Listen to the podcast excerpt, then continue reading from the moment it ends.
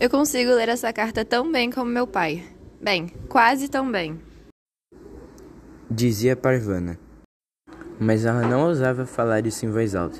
Ela morava em um lugar onde as mulheres não podiam sair na rua, mas Parvana estava lá só para ajudar o seu pai a andar. Ficava sentada olhando durante o dia, vendo as pessoas pensarem e falarem.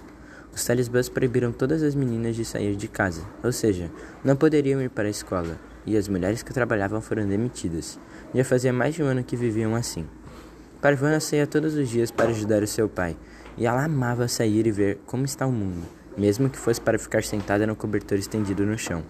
E para uma menina de 11 anos, Parvana era bem pequena, conseguia passar na rua sem ser questionada. Pai, Preciso desta menina para me ajudar a andar. dizia o seu pai, apontando para sua perna aos talibãs que acaso perguntassem. Ele havia perdido a parte inferior da perna quando a escola onde dava aulas foi bombardeada. Pai, Eu não tenho filho homem em casa. O que tenho é apenas um bebê. sentada naquele mercado dia após dia, Parvana via muita coisa, mas quando os talibãs apareciam, ela só queria ser invisível.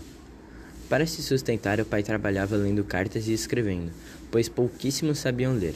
A família deles era muito boa, tinha bastante dinheiro antes da guerra, mas com as guerras as casas eram bombardeadas e iam se mudando para cada vez uma casa menor, até se mudarem para uma casa com um cômodo. No final de todos os dias chegavam à porta do quarto e entravam.